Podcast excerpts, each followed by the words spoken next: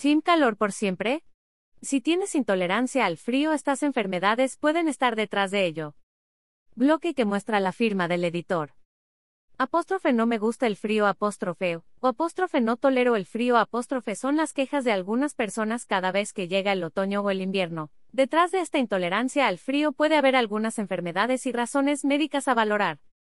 De acuerdo con Medline Plus, Enciclopedia de la Biblioteca Nacional de Medicina de Estados Unidos, la intolerancia al frío puede deberse a problemas en el metabolismo, problemas en la tiroides, Particularmente la intolerancia al frío es un síntoma de hipotiroidismo.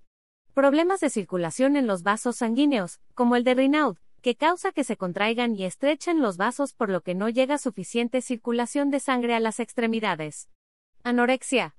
Las personas que tienen anorexia nerviosa también pueden tener intolerancia al frío por tener poca grasa corporal que las mantenga calientes. Desórdenes en el hipotálamo, que es la parte del cerebro que controla la temperatura del cuerpo. Ser muy sensible al frío también puede ser signo de una mala salud en general, señala la enciclopedia. Además, durante esta época los síntomas de ansiedad suelen agravarse. Puedes leer, ansiedad otoñal, ¿qué es y cómo afrontarla? ¿Qué puedo hacer si no tolero el frío? Lo principal es identificar la enfermedad que está detrás de la condición. Puedes preguntarte si has sido intolerante al frío siempre o si ha empeorado recientemente y acudir al médico a una valoración. De acuerdo con la enciclopedia médica es probable que un médico te mande a hacer los siguientes exámenes. Hemograma o conteo sanguíneo completo, CSC. Hormona estimulante de la tiroides en suero. Niveles de hormonas tiroideas. Si tienes alguna de las condiciones médicas anteriores, lo importante es seguir el tratamiento para la misma. Toma algunas medidas para cuidarte del frío, además del tratamiento deberías tomar medidas para mantener tu temperatura regulada.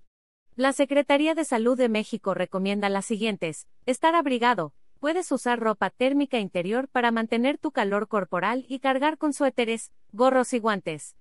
Alimentación balanceada, la cual fortalece las defensas del organismo y previene las enfermedades respiratorias. Procura incluir alimentos con vitaminas C, tomar bebidas y comidas calientes como té y consomés. Sistemas de calefacción. Solo busca que sean seguros. Evita usar braseros, hornos, estufas o fogones en lugares cerrados y sin ventilación. Tomar el sol. El otoño y el invierno se caracterizan por tener menor luz de día. Procura salir al sol cada que puedas.